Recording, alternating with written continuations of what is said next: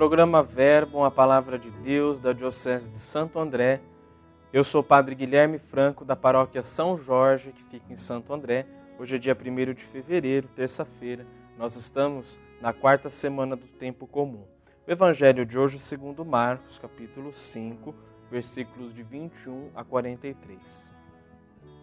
Naquele tempo, Jesus atravessou de novo numa barca para outra margem uma numerosa multidão se reuniu junto dele e Jesus ficou na praia. Aproximou-se então um dos chefes da sinagoga, chamado Jairo. Quando viu Jesus, caiu a seus pés e pediu com insistência: Minha filhinha está nas últimas. Vem e põe as mãos sobre ela, para que ela sare e viva. Jesus então acompanhou. Uma numerosa multidão seguia e o comprimia. Ora, achava-se ali uma mulher que há 12 anos estava com uma hemorragia. Tinha sofrido nas mãos de muitos médicos, gastou tudo o que possuía e, em vez de melhorar, piorava cada vez mais. Tendo ouvido falar de Jesus, aproximou-se dele por detrás, no meio da multidão, e tocou a sua roupa. Ela pensava: se ao menos tocar na roupa dele, ficarei curada. A hemorragia parou imediatamente e a mulher sentiu dentro de si que estava curada da doença. Jesus logo percebeu que uma força tinha saído dele. E, voltando-se no meio da multidão, perguntou: Quem tocou na minha roupa? Os discípulos disseram: Estás vendo a multidão que te comprime e ainda perguntas quem me tocou? Ele, porém, olhava ao redor para ver quem havia feito aquilo.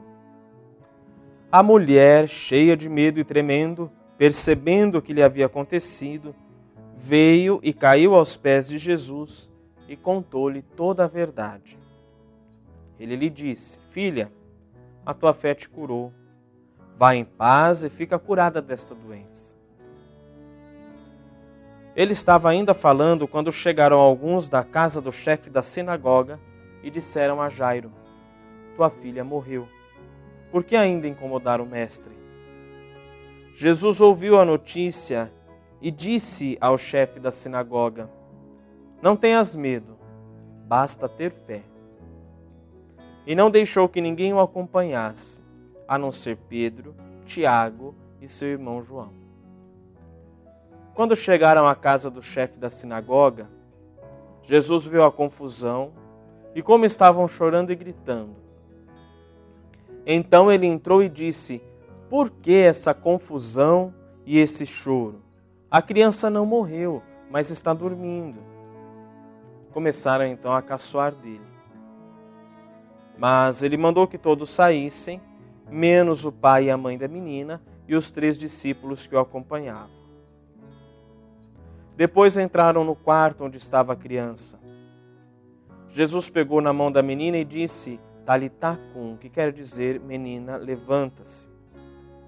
Ela levantou-se imediatamente e começou a andar, pois tinha doze anos. E todos ficaram admirados. Ele recomendou com insistência que ninguém ficasse sabendo daquilo e mandou dar de comer à menina. Palavra da salvação. Hoje aqui nós vemos bonitas lições de fé. A nossa fé é uma virtude que nos leva a amar a Deus, a amar a Jesus, porque é Deus, porque é Jesus, não apenas por aquilo que ele realiza. Hoje nós vemos aqui duas pessoas que não quiseram Jesus todo somente para eles. É aquela mulher que estava satisfeita e sabia que se ao menos tocasse na orla do manto de Jesus, ficaria curada. E assim se fez. Também Jairo intercedendo ali por sua filha, para que vivesse. Então hoje nós aprendemos que não precisa, não é preciso ter medo, nem desânimo, mas sim fé. A fé que nos faz reconhecer a presença de Jesus. E com ele nós temos vida, nós temos alegria, nós temos sentido. Sobre você, sobre toda a sua família. Desça e permaneça a bênção de Deus Todo-Poderoso, Pai e Filho e Espírito Santo. Amém.